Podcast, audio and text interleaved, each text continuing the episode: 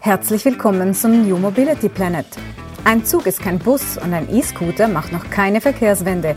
Erfahre Neues und Spannendes rund um die Mobilität der Zukunft. Im Gespräch sind Andreas Hermann von der Universität St. Gallen und Björn Bender von der SBB. Herzlich willkommen zum New Mobility Planet. Äh, mein Name ist Björn, Björn Bender, bin bei der SBB verantwortlich für Innovation, Forschung und Inkubation. Mit mir wie immer hier der Co-Host Andreas Hermann, Leiter des Instituts für Mobilität an der Universität St. Gallen. Wir freuen uns heute, Olivier, Olivier Kofler bei uns zu haben, ähm, CEO von Carvolution.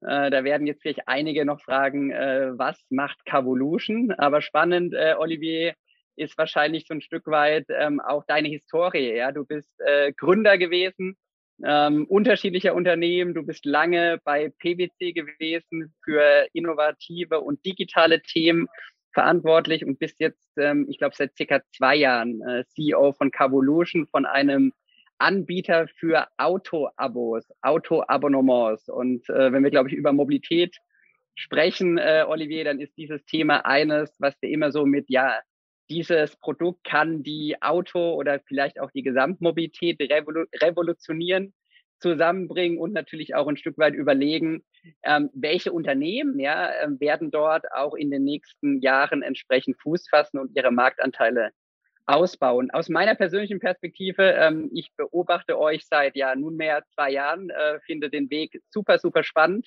und würde gerne mal einsteigen, Olivier, mit der Frage, was hat dich denn eigentlich von PwC vor 24 Monaten zu Cavolution verschlagen?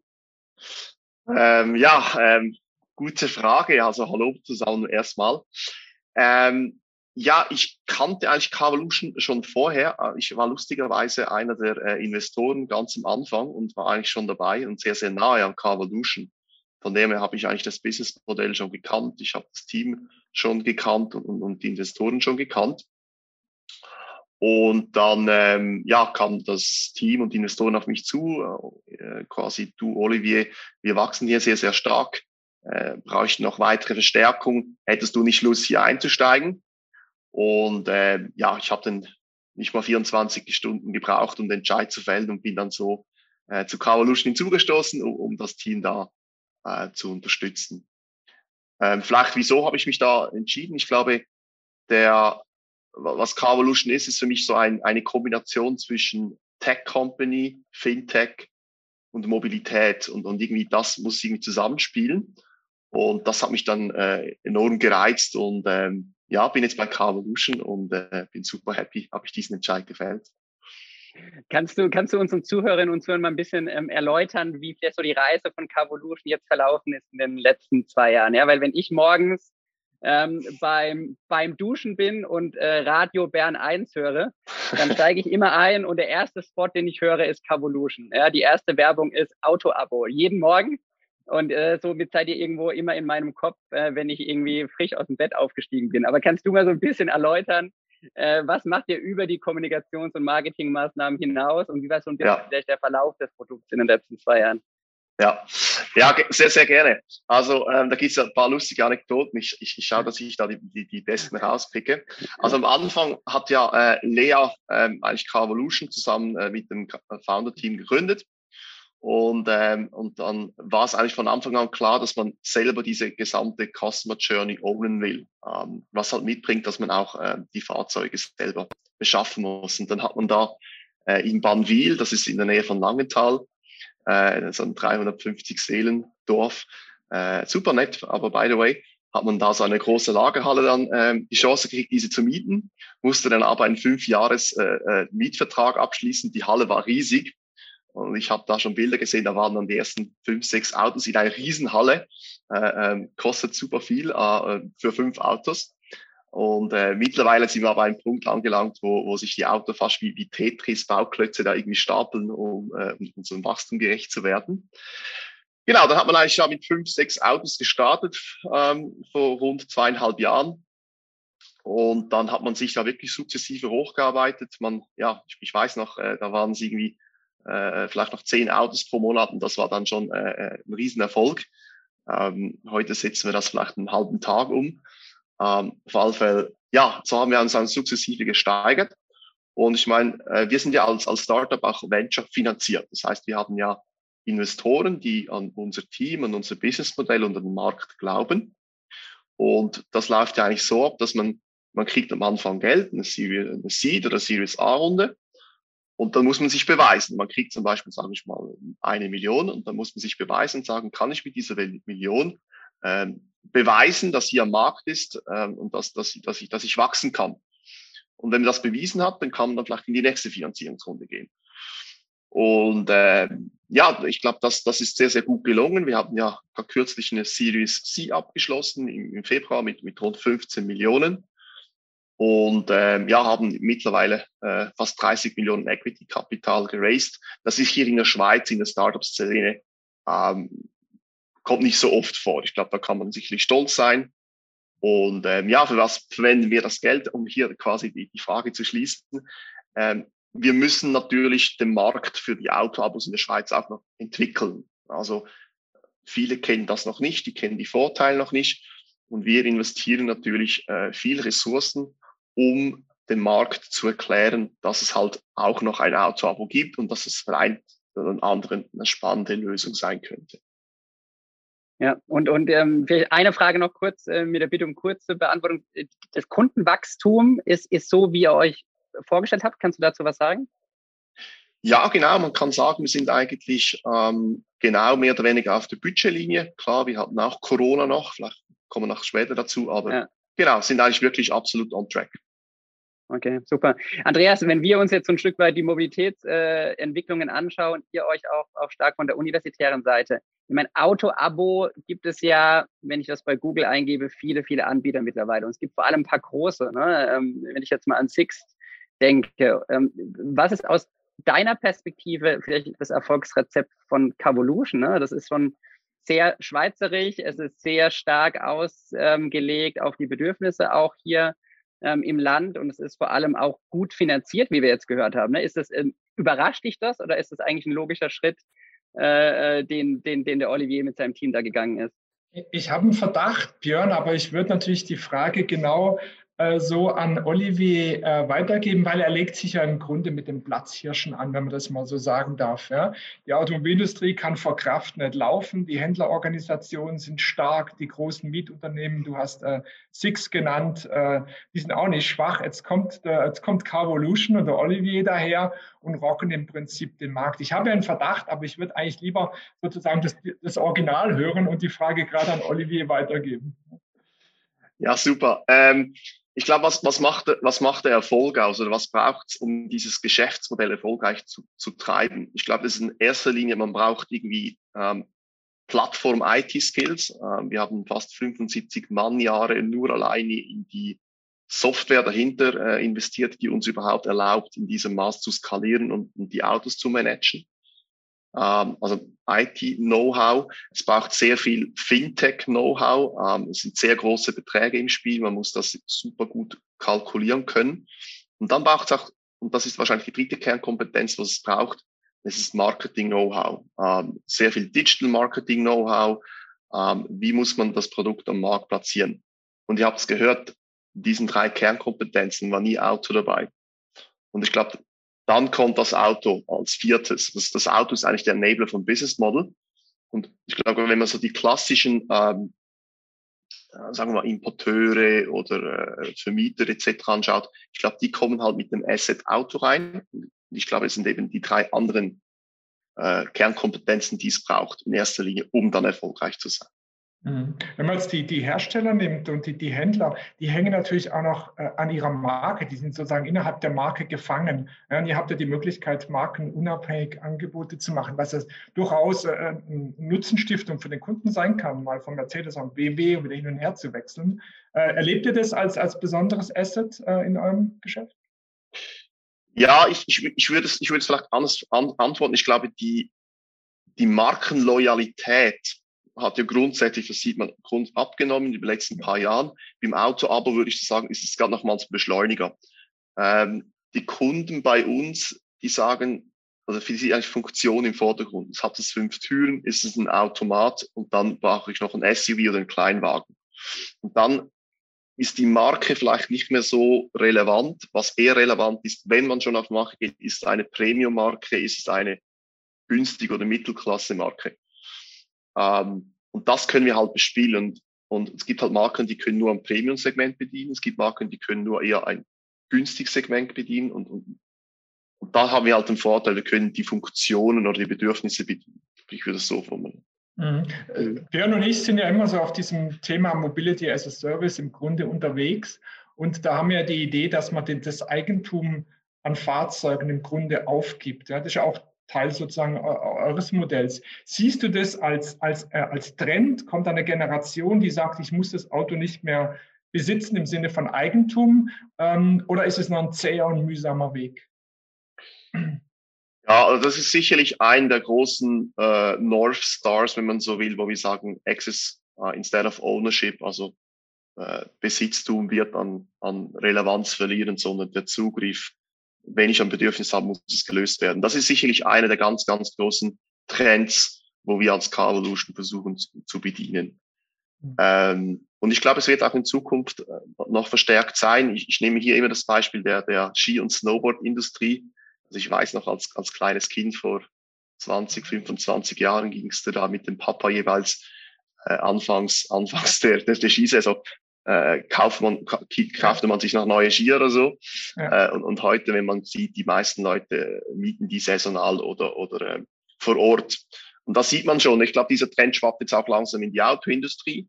Wird sich nicht noch Jahre dauern, bis es irgendwie äh, auf einem ext extrem hohen Niveau ist, aber wir sind super, super zuversichtlich. Mhm. Und ähm, die Studien vielleicht auch noch schnell sagen ja, dass eigentlich fast jedes zweite Auto äh, in, in, in neun Jahren, also 2030 im Auto aber rumfahren wird. Ähm, wenn das der Fall sein will, ich glaube, dann sind wir glücklich. Mhm.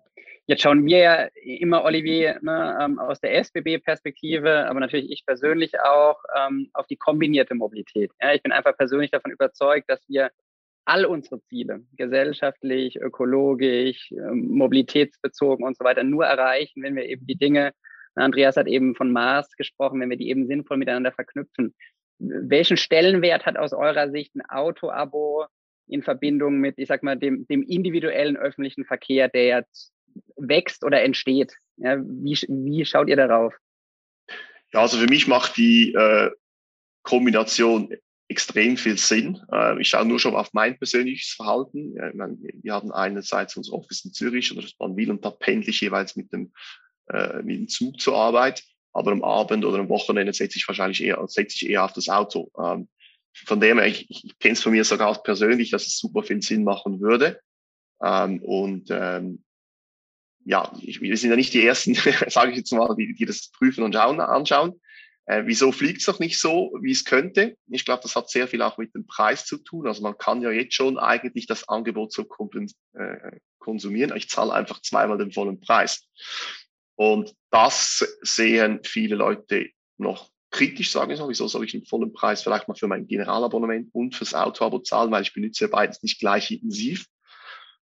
Ähm, und, und das gilt es, das gilt es äh, zu korrigieren. Dann, glaube ich, sprechen wir auch die Massen an, äh, und vorher wird es wahrscheinlich noch ein bisschen ein, eine Randkombination bleiben, weil die Leute nicht bereit sind, zweimal den vollen Preis zu zahlen oder sich auch gar nicht leisten können. Ja, absolut. Also ich glaube, da brauchst gesamthaft flexiblere Lösungen.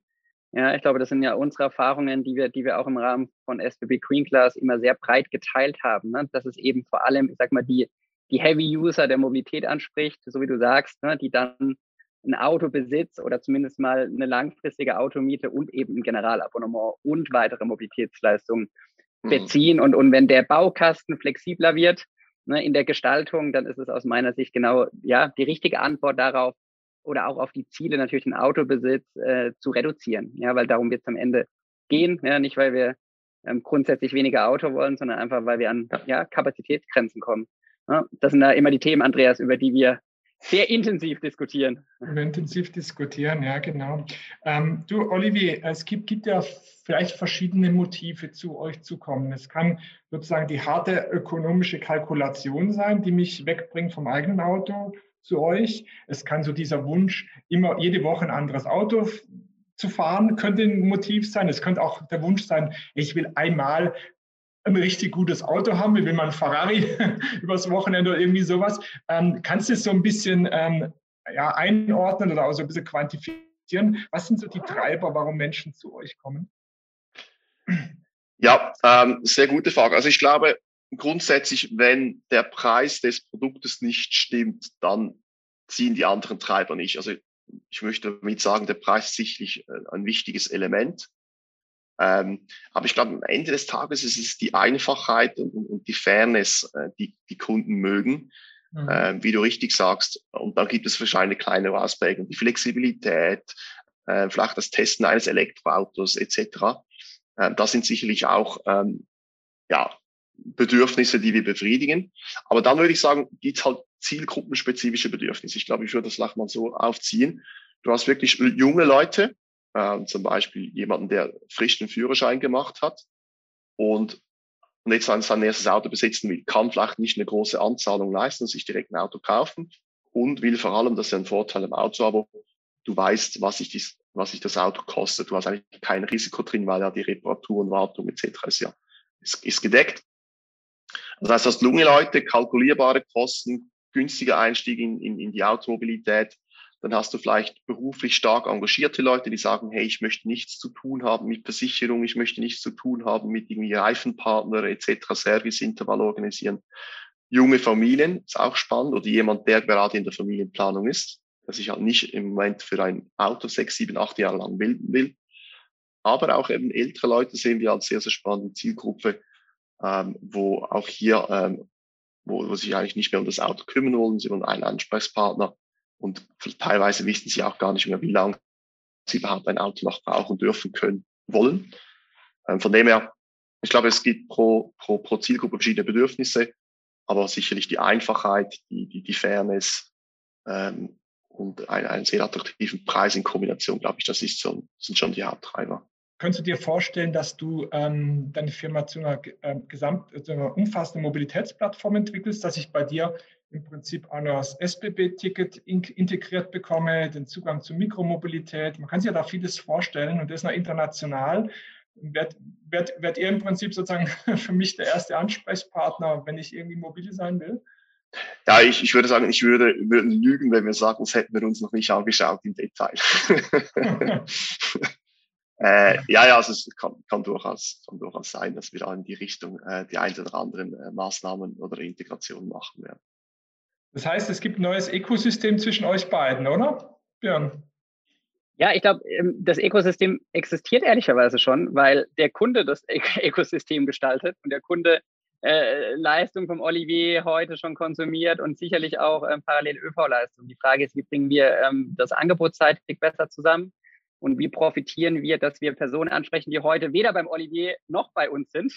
Ja, und davon gibt es eine Menge. Und äh, ich glaube, da liegen auch die, da liegen auch die großen Chancen. Ich habe noch eine Frage. Der Andreas äh, hat eben das Thema Motive angesprochen, Olivier. Ähm, ich würde es gerne noch eine, noch eine tief, äh, noch eine Stufe tiefer gehen, nämlich auf bisschen auf das Thema Customer Journey. Ich habe selbst schon zwei, drei Auto-Abo-Produkte konsumiert als, als normaler Privatkunde.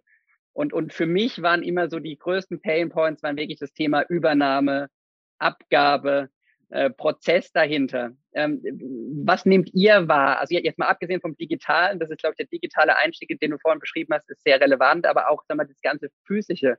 Was nehmt ihr da wahr in der mhm. Customer Journey? Wo sind, wo sind die Punkte, wo die Leute, die Kunden einfach genervt sind und sich wirklich überlegen, vielleicht ein zweites Produkt zu kaufen, weil es am Ende doch ein Hassel darstellen kann? Also du meinst äh, in Bezug auf Auto-Abo oder wo bei uns die Touchpoints sind? Ja, wo, okay. wo bei euch die Touchpoints sind und wo ihr merkt, dass der Kunde sensibel ist und ja. dass da der Prozess einfach perfekt funktionieren okay, muss. Zum Beispiel in der, in der mhm. Autoübergabe, damit, ja, man nicht ja. die Zeit verliert. Genau.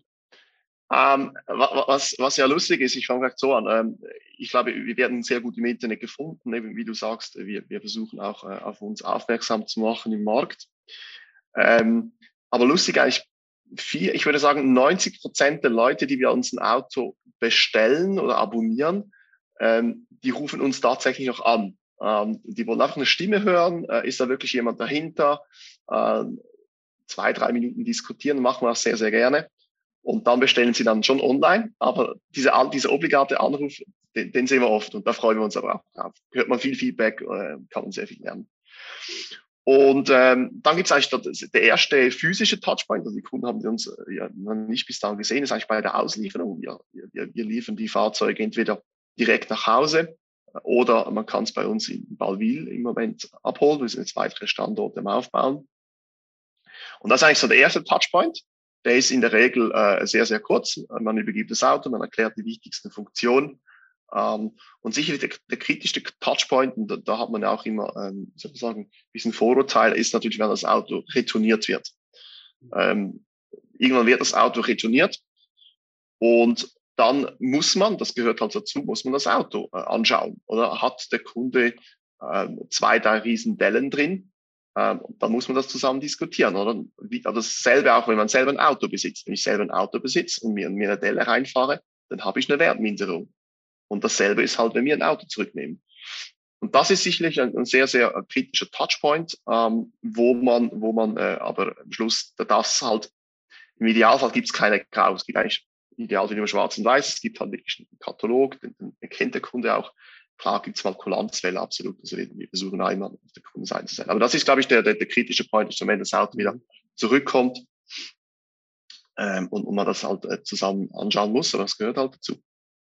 Ja, ich glaube, da kann extrem viel Vertrauen auch ähm, natürlich kaputt gehen, aber auf der anderen Seite auch entstehen in diesem Prozess. Ja. ja, weil wir vielleicht alle so ein bisschen geprägt sind von den letzten 20 Jahren, ich weiß nicht, Mietwagenerfahrungen auf, Ma auf Mallorca. Ja, und da immer so im Kopf haben, wie laufen da so Rückgabeprozesse. Und wenn ja. ihr die natürlich anders und, und nach Schwarz-Weiß macht, ja, dann, dann ist es, glaube ich, auch ein großes Asset in Richtung Kundenvertrauen. Super, super spannend, Olivier. Vielleicht eine kurze Abschlussfrage. Ähm, wir haben gesagt, 2030 äh, laut Studien ungefähr jedes zweite Auto im Auto-Abo. Wie sieht eure, wie sieht deine persönliche äh, Mobilitätsvision aus? Wir müssen vielleicht gar nicht so weit gehen, vielleicht gar nicht bis 30, aber was, was denkst du, was ist in der Mobilität in den nächsten fünf Jahren möglich? Wo werden wir vielleicht so Mitte der 20er Jahre stehen? Äh, ich, ich, ich würde so teilen. Ich glaube, 2025 würde ich sagen, glaube ich, dürfen uns über, über, über Zulassungsstatistiken über 50 Prozent von E-Fahrzeugen freuen. Also da, wenn ich schon vorher, ich glaube, da bin ich, bin ich überzeugt, ähm, dass es kommen wird.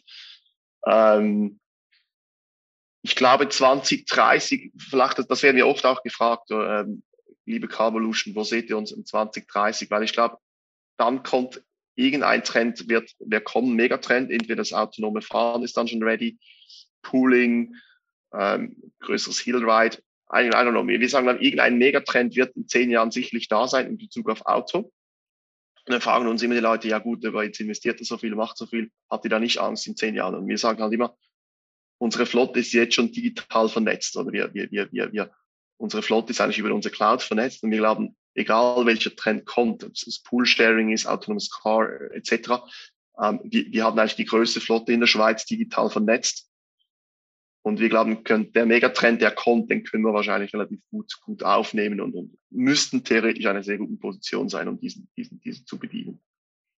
Ja, aber vielleicht noch eine ganz eine Schluss eine persönliche Note. Ich hoffe, dass wir in zehn Jahren mit Drohnen schon rumfliegen können. Das ist so meine Vision, dass man mit elektrischen Drohnen äh, da schon rumfliegen kann. Äh, das wäre schön. Zumindest, Zumindest können wir schöne Bilder machen mit elektrischen Drohnen. Ja, Aber ja, fliegen wir da auch irgendwann drin. Genau. genau. Technisch müsste es ja einfacher sein. Das ist viel weniger Komplexität im Lufthimmel. Ähm, das Problem, was man lösen muss, ist natürlich der Ton, wenn es immer da rumsurrt, permanent über dem Kopf. Das ist auch nicht toll. Super, Olivier. Ähm, danke. Was wir, glaube ich, mitnehmen ist, ähm, ihr habt ein Produkt, was absolut im Zeitgeist ist. Ne? Du hast, glaube ich, eben am Ende auch schön beschrieben. Ihr seid der Zeit vielleicht sogar ein bisschen voraus, was das ganze Thema Megatrends und, und Vernetzung angeht. Und spannend fand ich auch nochmal die Perspektive, ihr seid eigentlich vielleicht mehr, mehr Fintech, mehr Marketing, mehr IT als am Ende Auto. Ja, das Auto kommt on top natürlich als Produkt, aber ähm, das Fundament muss stimmen und da habt ihr natürlich deutlich weniger Legacy als viele andere. Ich wünsche euch, wir wünschen euch und dir äh, wahnsinnig viel Erfolg auf dem, auf dem Weg, werden das weiter spannend beobachten. Ja, und werden weiter vor allem auch schauen, wo liegen die Synergien ja, zwischen dem öffentlichen Verkehr und im Auto-Abo, sodass wir am Ende ja ein spannenderes und nachhaltigeres Mobilitätsprodukt für alle schaffen können. Herzlichen Dank, dass du bei uns warst. Vielen Dank euch. Danke, Olivier. Glaubst du auch daran, dass die Welt die Mobilität neu denken sollte?